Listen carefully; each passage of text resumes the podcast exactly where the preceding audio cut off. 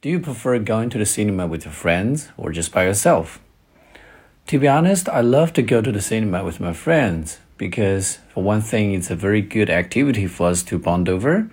For another, if the movie is lousy, we still get to do something because at least we can mock the movie together. But the problem is nowadays, all of my friends are very busy and sometimes none of them are available. And that means I still sometimes have to go to the cinema by myself, not because I want to do this. Uh, I'm not doing this by choice, uh, but because I'm left with no choice.